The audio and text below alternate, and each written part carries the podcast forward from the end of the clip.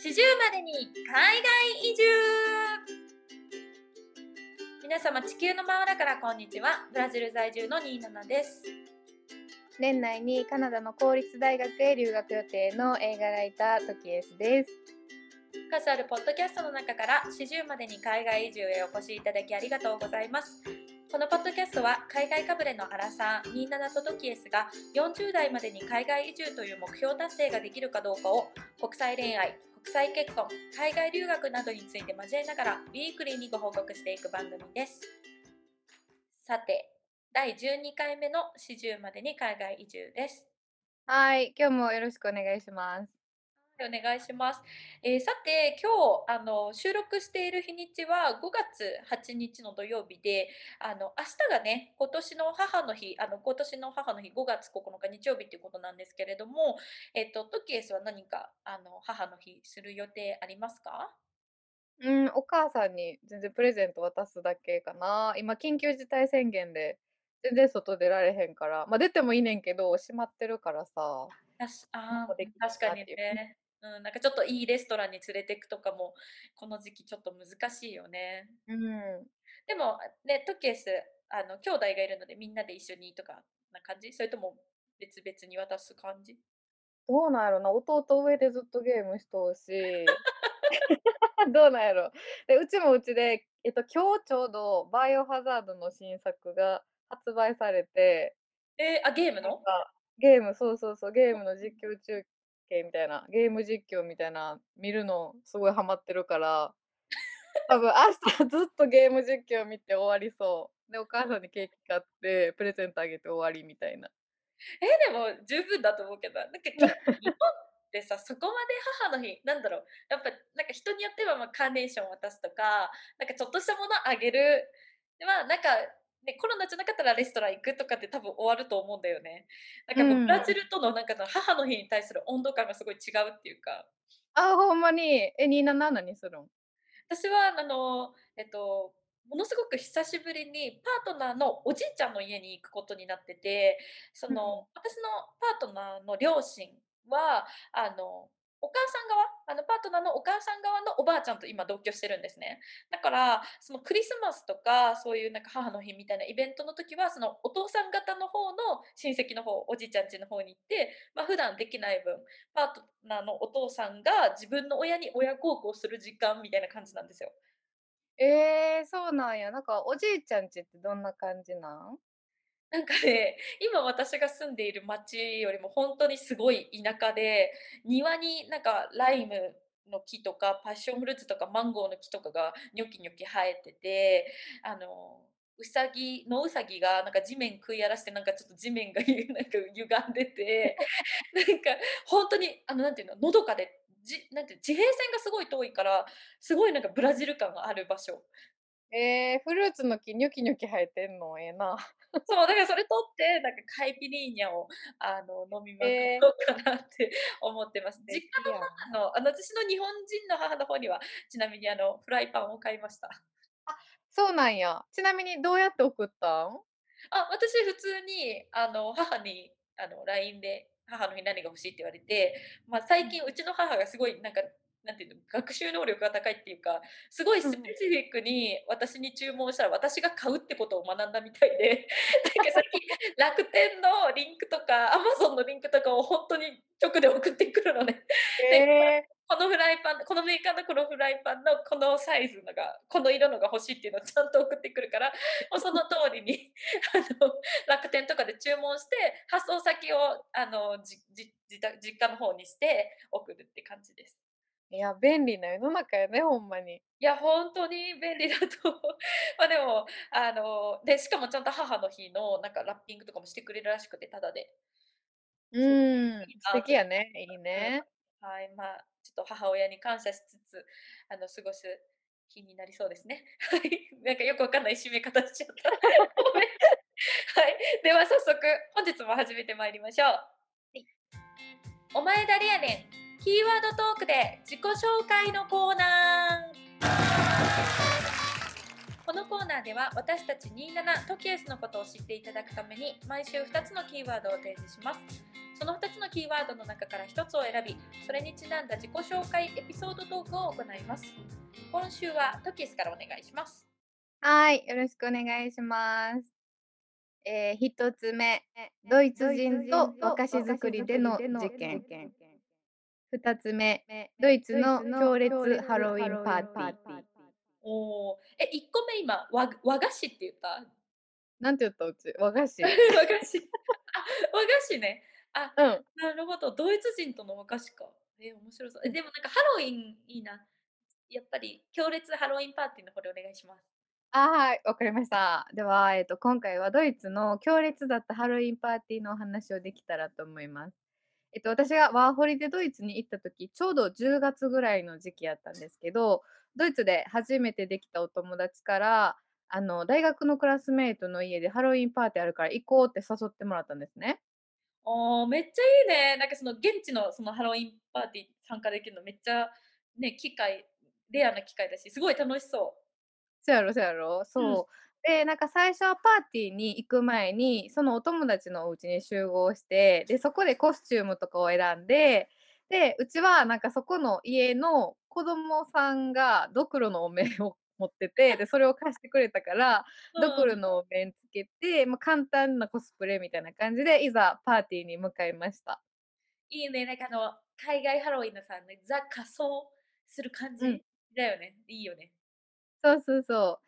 で、そしたら、なんかよくラブコメ映画とかコメディ映画とかで見るようなホームパーティーで、なんか庭が広い一軒家に、大勢の人がお酒入ったカップ持って、外なんか家の外までいるっていう感じでうわ、なんかほんとに映画の世界みたいな感じで、音楽爆音でかかっててみたいな感じあ、でしょ？そうそうそうそう、まさに そうでさ、うん。うん、で、なんか全然アジア人おらんくって、うわ、マジかってなったけど、ま、友達作りたかったし、勇気振り絞って入ったんですね。ええ、すごい。おお。なんかそしたら、いきなりなんかジブリの顔なしのコスプレした人が急に目の前に現れて、「日本人？」って聞いてきてんや。でさ、なんかもうドイツや異国の地で顔なしにまさか出会えると思ってなかったから、で、しかうん。も「日本人？」って聞いてきたから、日本語めっちゃ喋れんのよな。ええ、すでごい。うん。そうそうそう、で、その人、その顔なしに連れられて入ったグループは、もうほとんど日本語喋れる人らやってえ、すごいでね、ラッキーだね。そう。で、うん。うちもほんまに借りてきた猫みたいなぐらい人見知りしててんけど、なうん。んとか仲良くなれたんですね。だからめっちゃラッキーやってん。え、すごい、なんかそのパーティーにさ、たまたま日本語が喋れる人とかさ、日本語が好きな人がいるなんて、ほめっちゃ偶然だし、ラッキーだったね、ほんとね。ラッキーやったラッキーやった。いや、でうん。もほんとに顔なしに話しかけられてたトッケースを想像するとめっちゃウケるよね。そうそうそうそう、なんかうちもさ、「え？」って言って、なんかあの、ドイツ語のなんかすみませんっていう意味のエンチューリゴンとか言って、すいませんとか言って、なんか意味わからん、なんか出会いやったんよ。こっ。ちも気使って、向こうも、「あ、どうも」みたいな。リアクションも日本人だな。そうそうそうそう。で、まあ、そのパーティー、まあ、ドイツやったし、大学生ばっかりやったっていうので、まあ、葉っぱ吸ってる人めっちゃおって、あ、ウィードね。でうん。そう、もうみんなハイテンションやってんけど、なんかそういうハハイテンションな人たちにビアポンっていうゲームに誘われて、で、私も結構お酒飲んだんですね。出た、出たビアポン。あの、海外の若者さ、ビアポンほんま、す好きだよね。ほんまに。あの、あれだよね、テーブルの上に、え、わかんない、カナダのビアポンとドイツのビアポンが一緒かどうかわかんないけど、うんうんうん。カナダのやつはなんかテーブルの上に、なんか、何、プラスチックのカップに、なんかビールがなんか全部なんか半分ぐらいずつ入って並んであって、なんかピンポン玉をそこに入れたら入れれたら敵チームに飲ますみたいな、そんなルール、え、わかんない、だったと思うんだけど。そうそうそうそう、なんか自分の方にもビールのカップあって、で、相手の方にもビールのカップあって、相手の方に入れたら相手側の人が飲むみたいな感じでさ、うん。で、なんかさ、あれ、めっちゃ思うねんけど、うん。ピンポン玉投げるやん、外うん。れるやん。入ったらええで、外れるやんか。で、うん。みんな「えい！」とか言って足で止めて、それまた使うのそう。めっちゃ嫌やってん。それずっと思った。だってあれめっちゃ汚くないと思ってた。めっちゃ汚くないと思いながら、ま、こっちも酔っ払ってるから飲まなしゃあないかなみたいな感じで、ま、めっちゃ負けて、めっちゃ飲まされたんですけど。で、なんかそしたら急に侍のコスプレして、なんか目のところに、なんか傷みたいなの描いた。いえ、ルロケン？ルロケンなの？や、ルロケンほっぺやけど、なんか目のところにこう傷描いたそうそう、ドイツ人の男の人が、君日本人だったらダンスダンスレボリューション踊れるよね、勝負しようとか言ってきて。めっちゃ急。そうそうそう。で、なんかうちもお酒入ってたし、もう舐めたらあかんでって感じでめっちゃやる気なっててさ。なんで？うちもさ、過去になんかゲーセンめっちゃ入り浸ってた時期あって、で、家庭用のダンレボとかを持ってたから結構自信あってんよな。まさかの、そんな偶然あるんか。で、それで、まあ、買ったんですけど、そしたら、なんかその侍が、この家で一番ダンレボう上手いやつおるから、そいつと勝負しろみたいな感じで言われて、なんうん。かやたらダンレボ勝負させられたんですけど。なんかその踊ってる時にふとなんか、私ドイツ来て何やってんねやろと思ったんですよね。確かにね。で、めっちゃバリ強烈なハロウィンパーティーやなって思ったっていう思い出でした。ちなみにそのダンレボは負けました。あ、その一番強い人、負けたんかい。なんかすごくてさ、マジでびっくりしえ、た。やばいね。そうそう。で、なんかあと、ドイツでひたすら、なんかなんかドイツで流行ってるひたすら爆音に合わせて頭振るだけの動画みたいな見せられて、みんな一斉に頭振り出して、バリ戸え？惑ったっていう。怖い怖い。怖いやろ。そうそうそう。で、なんかちなみにパーティー代っていうのは払わなくて、お金とか払わなくて、なんかその自分が振る舞いたい飲み物とか食べ物を持っていくっていう感じだったので、めっちゃ海外らしいパーティー体験やったなって思います。ああ、なんかああいうなんかこうクリスマスのパーティーとかハロウィンのパーティーってそういうスタイルが多いけどさ、なんか私も行ったことあるけど、あの会場になるさ、お家の人ってさ、ほんとすごくない、よく受け入れるなっていうか、片付けとか絶対めっちゃ大変じゃん。ほんまに、なんかドイツで一人暮らししてた時、アパートで一人暮らししてた時に、一人暮らししてたんうちだけやったから、みんななんかパーティーしようってなってんけど、うん。次の日の掃除マジ大変やった。いや、で、アパー。トでそんだけ大変やから、多分一軒家相当大変やろうなと思う。もうようやるなって感じ。うんねうん。え、だってなんかさ、多分ウィードって多分ちょっとマリファナで決まっちゃってる人もいるし、なんかあうんうん。あちこちでちょっとおしっこしちゃったりとか、なんか吐いたありりとか、そうね。絶対やばいもん。うん。めっちゃうん。ワインこぼしたりとか絶対あるやん。嫌やわ。ほんまに。そうそう、すごい体験でした。はい、面白い体験のシェアありがとうございました。はい。では次私の、えーターンいきますね。はい、お願いします。はい。1つ目、卵巣脳腫の話。話。2つ目、子供子の頃の持持病の話。話。おお、なんかちょちょっとシリアスな話？あ、そうね。あの、たまにはちょっとこういうなんか真面目な話題もいいかなと思いまして。うんうん、いいと思うう。なるん。ほど。じゃあ、えっと、あれやね、前回のポッドキャストで生理の話とかも出たし、今回はその卵巣脳腫の方にしようかな。なんか繋がってる感じするし。うん、オッケー。あの、このお話ね、あの、どこかで、あの、できたらなって思ってたところだったので、あの、このタイミングで話せるのすごい嬉しいです。えっとね、えっと、ざっくり話しますと、私は14歳の時と、去年32歳の時に卵巣脳腫の手術を2回してます。あ、そうな、1回目14歳なんや。中学生やんな。そうそうそう、そうなんですよ。あの、私、生理が来たのが人よりちょっと早くって、確か小学校4年生だったんですね。ええ、それだいぶ早いね。なんか学年で一番最初とかやったんじゃない？あ、まさに。だからなんかその、その後なんかこういろんな同じ学年の子でいろんな子が、こうちょっと所長を迎えるために私のとこに来て、「え、これどうしたらいいの？」とか、「何買えばいいの？」とかっていうなんか相談してくれるっていう謎の流れができてたんだけど。うん、まあ、とにかくそんな感じで、まあ、は体の発育発育が早くって、ええ、で、同時にね、生理痛もほんとにひどくて、あの、小学校ぐらいの時からずっと悩まされてたんです。あ、そうなんや。なんか生理痛ってほんま個人によって差めっちゃあるよね。なんかひどい人ほんまひどいし、なんかね寝込んだりするって言うもんね。そう、私自身も生理痛がひどすぎて、痛みがひどすぎて、病院に担ぎ込まれて、そのまま入院とかっていうのも実はあります、経験が。ええ、それ大変やね。そうなの。だから、あの、ま、ほんとにそのちっちゃい時ちっちゃい時っていうか、10、10歳ぐらいの時から生理痛があまりにひどいので、ま、うちの母母がね、ま、すごい気を使って、あの、婦人科に連れてってくれたんです。それがね、たし多分12歳ぐらいの時に行ったのかな。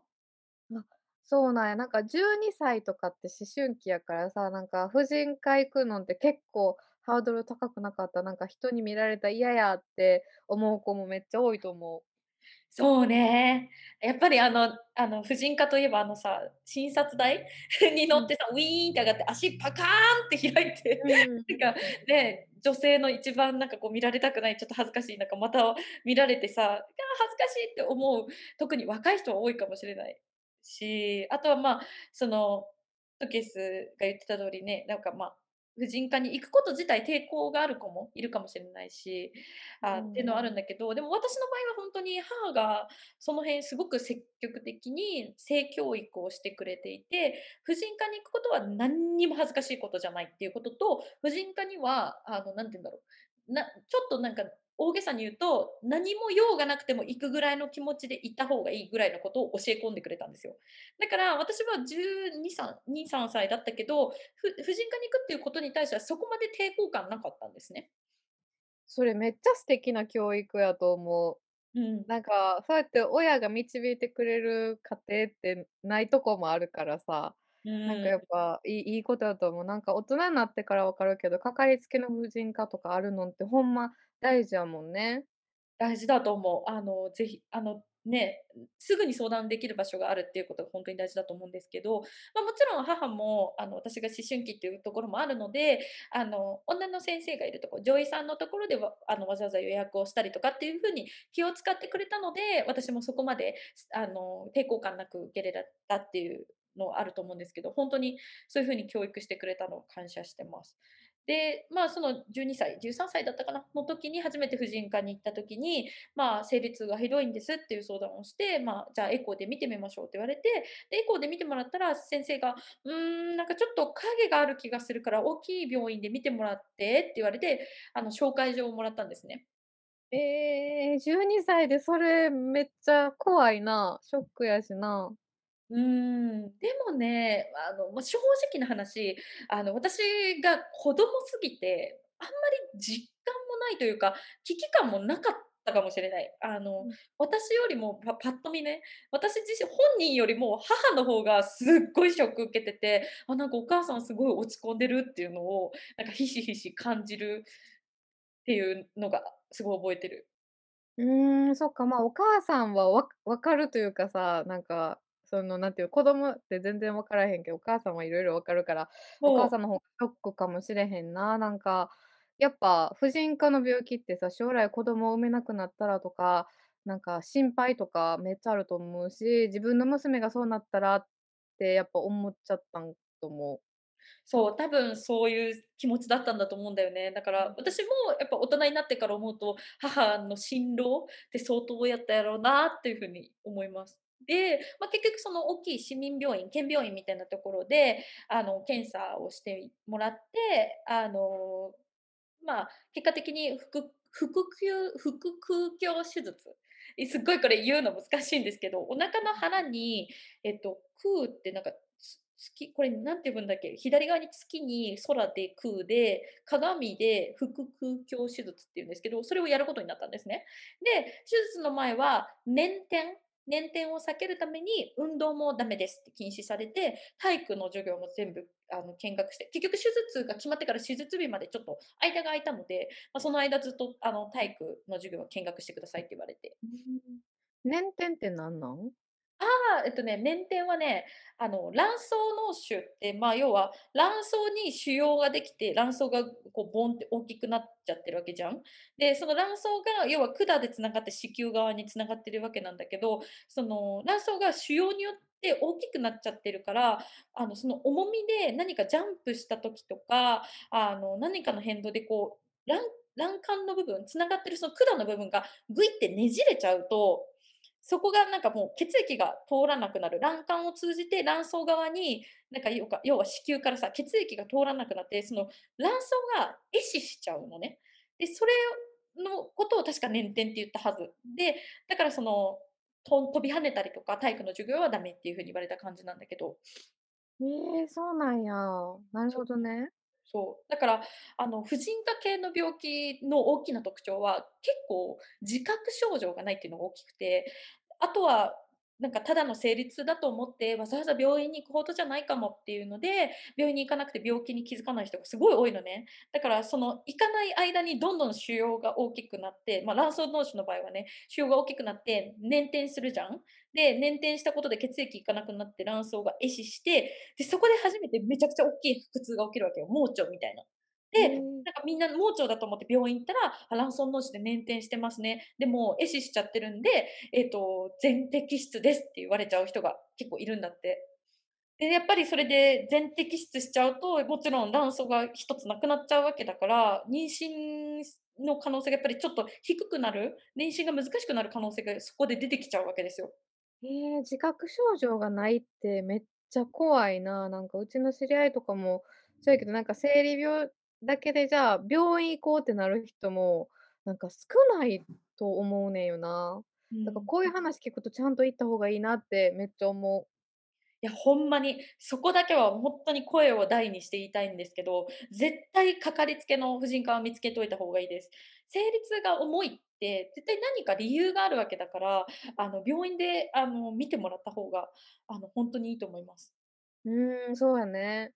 そう。で、卵巣嚢腫って、まあ、いろんな種類があるんですけど、私の場合は、その卵巣の中に、何て言うんだろう、髪の毛とか、あの、歯？人のティース歯ができる、なんか、やつだったんですよ。え？え、卵巣の中にってこと？そう。なんかその腫瘍のええ。中に、その髪の毛とか歯の塊ができるみたいな。え、その中で、その、形成されていくってこと？そうそうそうそう。だからその腫瘍部分を取り出すと、その中から歯とか髪の毛が出てくるの。ええ！なんかブラックジャックのピノコ的な感じ？そう、私も初めて聞いた時マジでそう思った。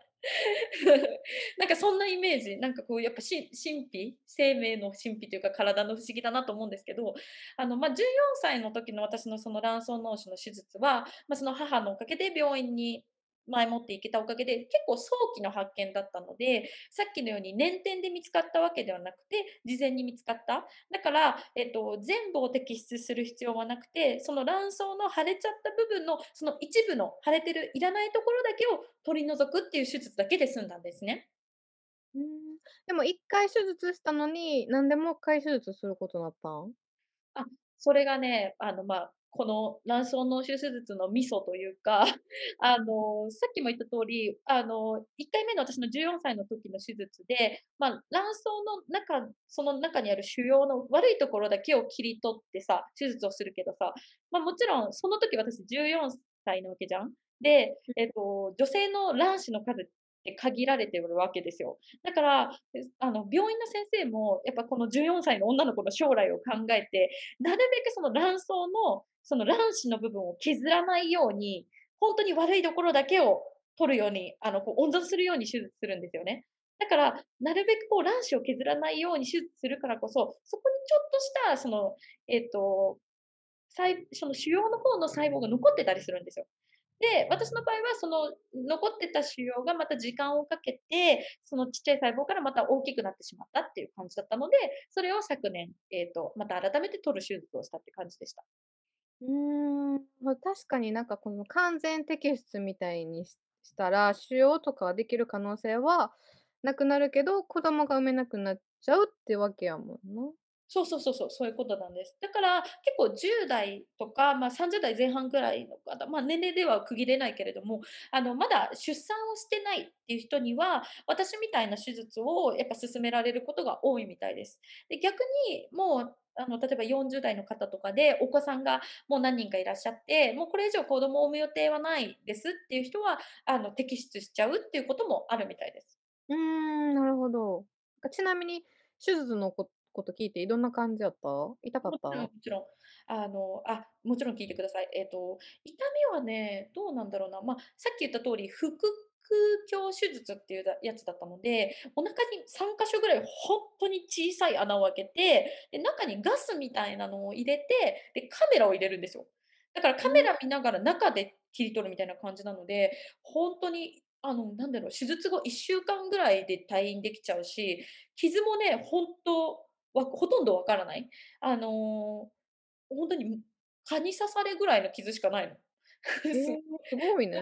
ね、すごいよね。で、ま、個人的にはその14歳の時の手術の時は、手術が痛かったっていうよりは、もちろんね、両方とも全身麻酔なので、手術の時は覚えてないんですけど、14歳の時は、その手術の終わった後2日間ぐらい、なんていうんですかね、吐き気と、なんかその、なんか、な手術後のなんか、その苦しみみたいなのがめっちゃあったんですよ。でも今回の32歳で受けた手術は、なんかほんとにそういうのもなくて、翌日にはもう立って歩いてトイレにも行ってたし、だから、なんていうの、なんか、この十何年の間の医療の進歩を体で感じたっていうか、すごいなって思った。すごいな、なんか、ほんまうん。に。だからね、ま、あの、トキエスも、あの、もちろん忙しいと思うんだけれども、あの、ぜひ、あの、時間があったら検診に行ってみてください。そうやんな。なんかうちさ、神戸行ったり東京行ったり海外行ったり、いろんなとこを転々としすぎて、うん。正直行きつけがないんよね。だかああ。ら、ちゃんと行かなあかんなって今回の話で思いました。そうね、あの、ぜひまたカナダに行く前にも、あの、行っていただければなと思います。で、あの、ね、もしこれ聞いてくださった方で、あの、しばらく検診してないなっていう方がいたら、あの、今すぐ、あの、婦人科の予約して検診受けてみてください。もう Now で。Now Now あ、で。Now Now で。あの、もうそれで何もなければね、オッケーっていう感じなので、あの、ぜひやってみてください。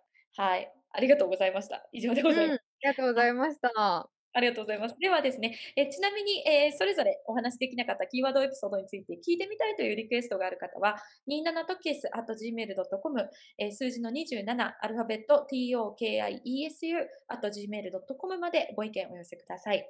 いただいたメールは、え、番組内でご紹介させていただくことがあります。では、次のコーナーです。日本の常識は海外の非常識？今週のカルチャーショックのコーナー。このコーナーでは、40までに海外移住を目指す27とトキエスが、そのプロセスにおいてカルチャーショックを感じたことについて、皆さんにシェアするコーナーです。今週はトキエスからお願いします。はい、ええ、今回の私のカルチャーショックはですね、えっと、またまた恋愛について話そうかなと思います。おお、私の好きなシリーズですね。ほんま？うん。そう、以前、気になる相手から急に返事が返ってこんくなって、ゴーストされたっていう話をした時に、マシュー・うん。ハッシーさんっていう dating expert の方にちょっとだけ触れたと思うんですね。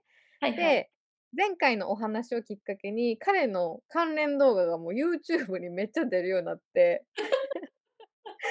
そう、で、ま、それを機によく見るようになったんですけど、今回はその中でも面白かった動画について、ちょこっと紹介できたらと思います。マシュー・ハッセイさん覚えてる、あの、すごい気になるので、ぜひお願いします。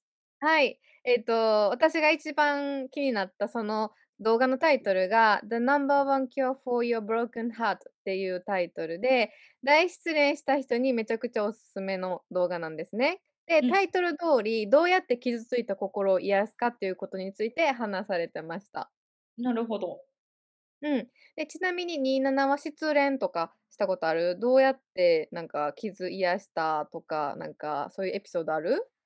あの、もう失恋はもちろん もちろんあります。あの、全然私モテるタイプじゃないのでいっぱいあるんですけど、でもやっぱ大人になってからの失恋はやっぱりね、私はもうお酒でお酒で解決、まるっと解決。まるっと解決できんね。お、かええな、それもそれ。そうかそうか。うんうん。で、うちはちなみに失恋したら、ひたすら予定入れて忙しくするっていうのをやってました。なんかうん。日本語教師の資格取った時も、もうめっちゃ大失恋した時やって、ま、それが原動力なって、今はその仕事に生かすことができてるんですけどえ、大失恋？日本語教室教師の時ってさ、オースうん。トラリアに行った時だよね？そうそうそう。どんな人だったか忘れちゃった。あ、なんかあの、普通にオーストラリア人です。でもなんか急に そうそう、急になんかダメにな関係ダメになって、家も急になくなって、で、まあ、友達ともダメになって、だから3つ一気になくなったみたいな、もうほんまに人生で一番大変やったんちゃうかなみたいな時の失恋でした。ああ、トリプルはきついね。トリプルだった。うんうんうん。うん。まあ、そうそう、それで、まあ、そのマシューさんもなんか動画の中で、友達と予定を組んだり、何かしらのアクティビティをしたり、朝から晩まで予定を入れて、孤独に感じないようにする人もいると思うけど、でもふとした瞬間に相手のことを思い出すと、一瞬でネガティブな思考に襲われるよねっていう話をしてて、わ、確かにそうやなって思ってん。なるほどね。これはあの、同感する人すごい多いんじゃないかな。うーん、そうやと思う。で、忙しくするっていうのは、その彼の中ではショートディストラクションっていう、なんかつまりその短期間の気晴らしっていう部類に入るらしくって、で、これはおすすめじゃないらしいねん。え、おすすめじゃないんだ。私、なんかショートディストラクションめっちゃしてる気がする。うん、私もめっちゃしてる。で、そのうん。ショートディストラクションは、なんか忙しくするの他にも、他の人と寝るとか、エモーショナルハングオーバーとかも、その部類らしいんですよ。うん。うん。で、ちなみに他の人と寝るっていう選択肢は、その時き気分を紛らわせるれるかもしれないんですけど、本当に好きじゃない人だと、その後のディプレッションがえげつないっていう、マジで正当なこと言ってました。確かにめちゃくちゃ正当。うん。あの、だね。あの、多分私完全にエモーショナルハングオーバータイプだと思う。お酒だからさ。うん。そうか、ね、彼がそのお勧めしてるのはプログレス、その向上していくっていうことなんですよ。うん？ん？というと？というと、まあ、具体的に言えば、最初にすることは、自分の人生で何を作り出すことができるのか、達成感を生み出すものとか、自分を充実させるものは何かっていうことを深く考えることらしいんですよ。なるほど。うん。で、それで考えついたことを実践して成し遂げながら、自信あ、成し遂げたら自信がつくし、熱心に自分の人生を見つめることができるって言っててまあね、うん。うん。で、忙しくして麻痺状態にしろっていうことじゃなくて、その逆で意味あることをして人生を感じろって言ってたんですよ。ああ、ま、でもなんか、いマシュー・ハッセンさんの言ってることはすごいもっともだと思うけどさ、なんか正直現実味があんまりないというか、なんか何、うん。れ恋愛でさ、めちゃくちゃへこんでる時に、そんなこう、な何て言うんだろう、理路整然となんかこう考えて、そこれを実践できる人ってさ、実際にそれを実践できるだけで精神的にかなり強い人な気がするんだけど。うん、なんか、でも、うちの場合とかは、なんか、その失恋した時に、その当時付き合ってた人とかに、いや、絶対無理やって言われたことやろうとか、なんかうん。その失恋が反動になって、なんうん。か今までできんかかったこと挑戦しようっていう前向きになんかその原動力になったりもするかええ、ら、そううん。いうのをうまく使えって意味やったんかもしれへん。あで、あ。まあ、うちの場合は、その失恋でとにかく相手のことを考えたくなくて、もう。かなり忙しくしてて、朝、普通に学校行って、帰うん。って日本語教師やあ、日本語教師の資格の勉強して、で、仕事して、寝る、朝起きてみたいなのをずっと繰り返してて、で、ん。まあ、正直麻痺状態になってたなって思ってて、でもたまたまその思いついた日本語教師の資格っていうので、ちゃんと将来の自分のために繋がるものをセレクトできてたのが、ラッキーやったかなって改めてその動画見て実感したんですよね。そうそう。で、なんかとにかく予定入れようってやるんじゃなくて、やっぱり自分の人生にプラスになることとか、目標に近づくための予定を入れるといいなって思いました。うーん、なるほどね。あの、無駄に忙しくするんじゃなくて、結果的にそれがなんか将来に繋がるようなことをやるやった方がいいみたいなってことね。うん、だからま、簡ああ、単なことで言ったら、まあ、女磨きとか、そのダイエットとか、のやる気も多分。めっちゃ出ると思うし、すぐコミット。できることやと思うので、いいと思います。うん。なんかそういうベクトルならできる人いっぱいいそう。うん。うん。そうそう、もしこのポッドキャスト聞いてる方で失恋した方がいらっしゃったら、この方法をぜひ試してもらえたらなって思います。はい、ぜひ、そうですね、もし試した方いたら え、うん。おあの、お知らせください。はい、お願いします。では、次に7お願いします。はい、では、いよいよですね。あのあのですね、いつも我々はこのポッドキャスト収録する際にですね、カメラを通常はオンにして、お互いの表情を見ながら、リアクション見ながら収録をしているんですけれども、うん、そうですね。はい、でも今日はちょっとあえてトキエスにお願いをして、カメラをオフにして今日ここまで撮影をしてきました。というのもですね、あの、つい3日前かな？に、私あの、ブラジルの美容院デビューしたんです。海外のヘアサロン行くのめっちゃ勇気いるやろ、絶対。やろう？すごくなんかさ、うちもそうやし、うちの友達とかもそうやけど、海外の美容室って日本と比べたらかなりクオリティ下がるイメージあるしさ、実際に友達で海外のヘアサロン行ってめっちゃひどい髪型になった人おるからさ。あの、正直私もそういう話めちゃくちゃ聞いたことあります。あの、多分カナダとかもそうなんだけど、日本みたいに日本ってさ、美容師になるためにさ、美容学校に2年行って、国家試験受け受けてとかあるけど、あの、他の国ってそういうプロセスがなくて、あの、ヘアスタイリストとか美容師になれてしまう国が多分多いんだよね。そこまで分かっとってなんで行った？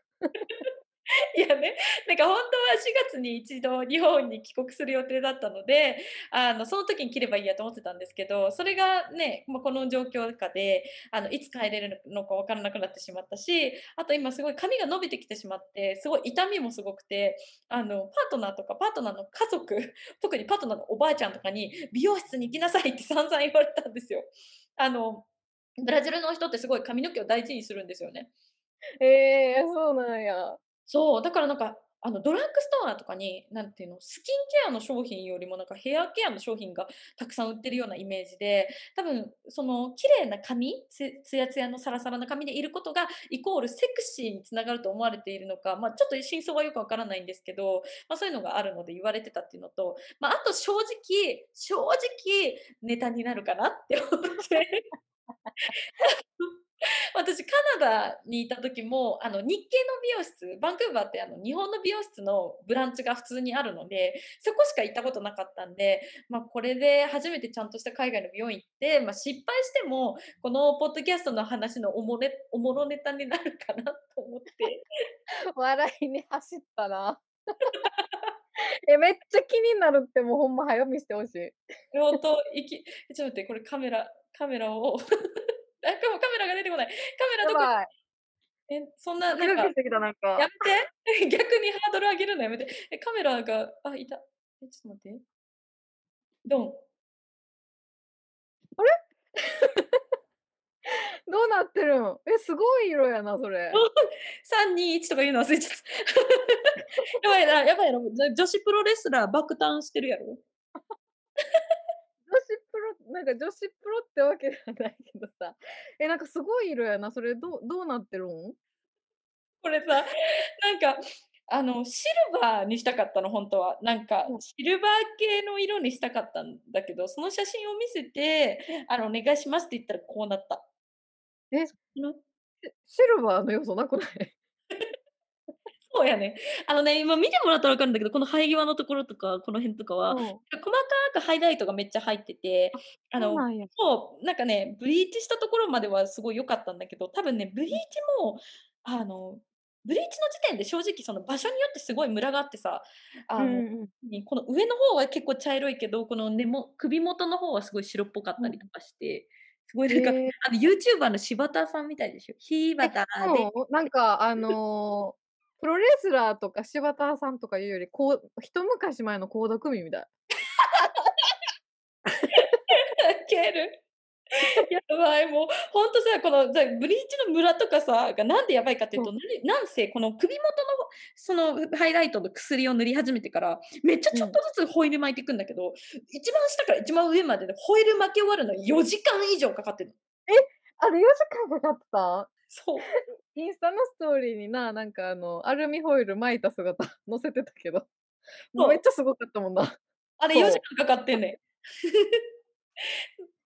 爆笑してるやん。4時間やばいやろ。そう、でもほんとにリアルに4時間かかってて、私2時に美容室に行ったんですよ。で、カットが、ま、多分長く見積もっても30分で終わったんですね。で、そっからは巻き始めて、2時半から巻き始めて、3時半、4時半、5時半、6時半、巻き終わったのが多分7時前ぐらいだったんです。うーん、で、7ま、時前？6時半ぐらいかな、巻き終わって、で、うん。それで1回ブリーチ流すじゃないですか。で、そっから。色入れるから、で、その作業色入れて乾かしてでまた1時間かかって、出たのが8時だったんです。6時間ぐらいいたので、お冗談じゃなくて4時間ぐらいブリーチにかかったんですよ。腰痛。いや、めっちゃ腰も首も痛かった。でね、ま、そのブリーチが結局さ、場所によってはちゃんと色が抜けてないから、あの、当然シルバーもき全然全然入ってないでしょ？ただのなんか、なんうん。ていうの、金髪じゃん。だからなき全然シルバーも入らないし、多分ね、薬剤が白人の人向けっていうのは変だけど、なんかちょっとこう、アジア人の人に向いてないやつだったんだと思うんですよね。多分弱すぎたというか。まあ、でも確かに日本人髪の毛真っ黒やもんな、なんか。強い。ら日系うんうんうん。日系の美容室じゃなかったもんな。そうそうそう、今回は完全にブラジルの、おそらくね、イタリア系移民の白人の人の、あの、美容室だったんですよ。だから、あの、スタイリストさんも、あの、私以外のお客さんもみんなホワイト。で、ちなみにパートナーのおばあちゃんの行きつけの場所だったんですよ。おばあちゃんかい。ええな、なんかよう行ったな、そこ。そう。あのね、サービスそのヘアサロンのサービス自体は全然悪くなくって、みんないい人だったんですけど、シルバーが良かったのに、まあ、一切シルバーにならず、全体にこう色ムラがありまくりの、ま、ちょっとなんか汚い金髪、場所によってはオレンジも残っちゃっててっていう感じで、あの、ちょっともうめちゃくちゃで、今。え、でもそんなん、あれやで、汚いとこ全然ないで、綺麗やで、大丈夫。え、カメラだからだよ。うん。カメラだから。だよ。なんかあれかもな、毛質というか、うちもブリーチしたら、オレンジ系になっちゃうねん。だから緑入れる時もブリーチ3回ぐらいして、緑入れた感じやから、多分その髪の毛の質かもしれんな。確かに。あうん。の、そうかも。だから多分ほんとにシルバーにするためにはもっと多分ブリーチを重ねなきゃいけなうん。かったんだと思うんですね。まあ、でも正直だからこれが発生して、もうここ数日案の定めちゃくちゃ落ち込んでて。うんうん。で、なんか合計で多分そのさっき言った通り6時間かかったっていうのもあるんだと思うんですけど、普通の日本の美容室で払うぐらいの金額を請求されたんですよ。なんかもうほんとにブラジルのショップ店員さんの月収の半分ぐらい。ええ、え、月収の半分？なんか、ブラジルの月収ってなんかすごい低いんやと思うけど、なんか普通の普通、なんかそその金額請求できんくない？なんかうん。それか、ま、27が日本人って分かってて、盛られたんかもしれんな。もう 多分多分ね、ちょっとぼぼったくられたっていうか、普通さ、常識から考えてさ、月収の半分に当たる金額をさ、人に請求しないじゃん。でもそれを月収の半分に当たる金額を請求してきたってことは、多分私が日本人で、ま、日本人だとこれぐらい払えるっしょみたいな感じだったと思うんですね。うんうん。ま、で、そもそも一番最初に金額とか提示されてなくって、最後に電卓で適当に打った数字見せられたんですよ。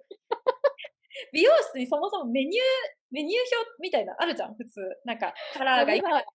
うんうんうん。そういうのもなくて、あの、なんていうの、完全にいいね、後から言った値段を払うしかないっていう感じで、ま、でも正直、みたいな。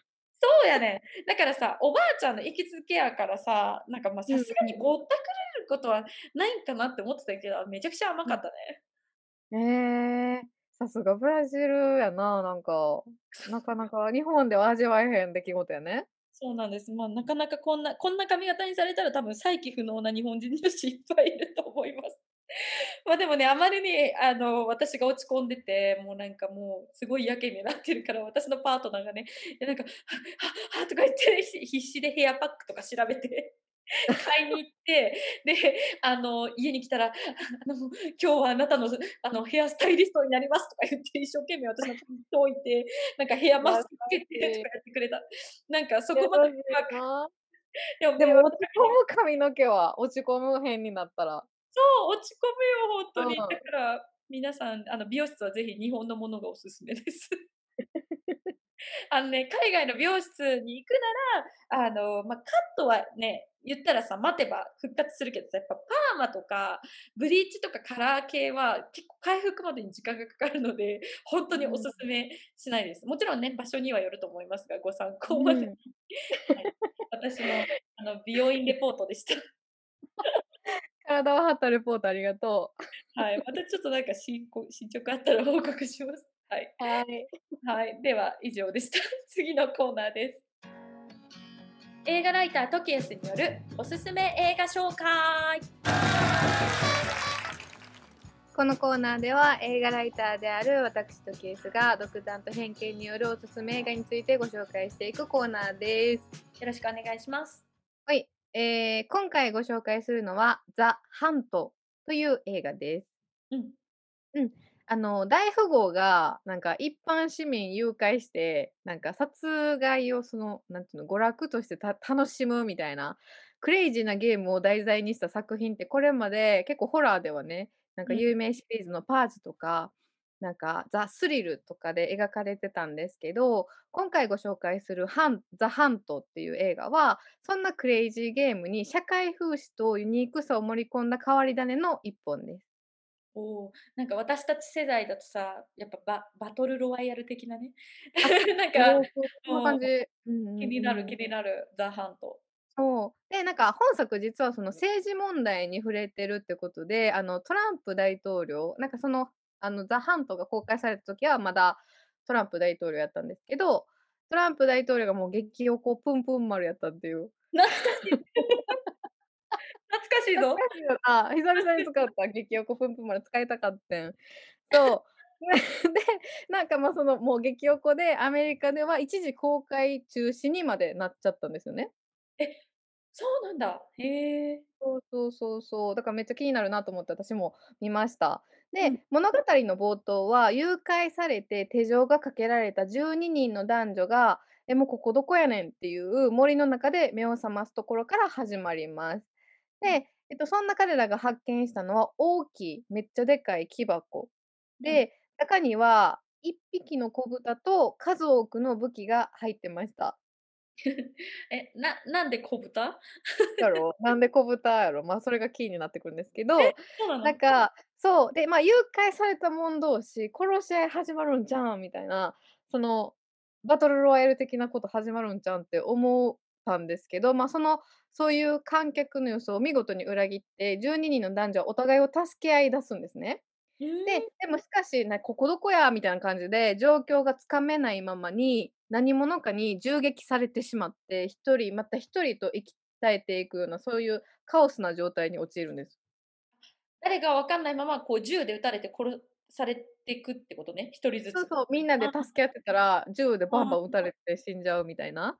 そんな中、えっと、誘拐されたメンバーの中にクリスタルっていう女性がいるんですけど、なんか、じょえっと、彼女は持ち前のその判断力がもうめっちゃずば抜けてて、彼女はその死のトラップを見事にすり抜けながら、誘拐犯に復讐していくんです。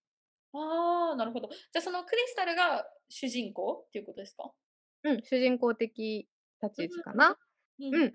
で、えっと、本作はその一般市民をスポーツとして買っていくっていうマナーゲートっていうものが描かれてるんですけど、なんでこのゲームが仕組まれたんかなとか、主催者たちの意図って何やろうっていう謎が、ま、たくさんあるんですね。うん。でも、その真実を知った時に、な、この SNS 時代にメスを入れるような問題が、もう私たちに普通に定義されるんですよ。ええ、なるほど。じゃあ、こう、見てる私たち側も、なんかこう少しかんなんか何、身近に感じられるようなエッセンスみたいなのが盛り込まれてるってことか。まさにまさにそうです。で、ほんとは内容もっと詳しく説明したいんですけど、ネタバレになるので、ぜひご自身の目でその謎を追っていってもらえたらなって思います。で、心にぐさっと刺さるその内容と、あと所々のユーモアを思う存分楽しめる内容になってると思います。なるほど。確かにあの、こういう作品はね、あの、ネタバレせずに見ていただきたいので、ぜひぜひご自身の目で見ていただきたいですね。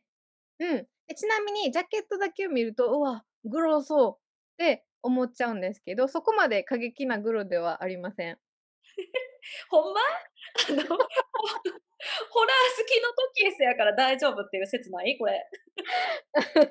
多分ないと思う。大丈夫、安心して。過激な映像からじゃなくて、今私たちが考えなければならない問題定義からぜひ衝撃を受けてみてほしいです。バンクシーとかおるやん。のめっちゃ有名な覆面アーティストの。バうん。ンクシーとか好きな人がめっちゃ好きそうな内容で、意味が分かったら、うおってなるっていう、そんな映画。うん。なるほどね。え、なんかちょっと興味湧いたな。ぜひ皆さんもチェックしてみてください。はい、お願いします。はい、ありがとうございました。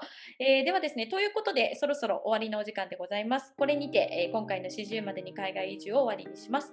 えー、番組に関するご意見、ごご感想は 27tokies.gmail.com 数字の27アルファベットで tokiesu.gmail.com までお寄せくださいませ。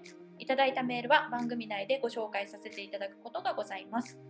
番組のインスタグラムアカウントは、@27tokies、数字の27、アルファベットで TOKIESU となります。こちらでも独自のコンテンツを展開予定ですので、ぜひフォローお願いいたします。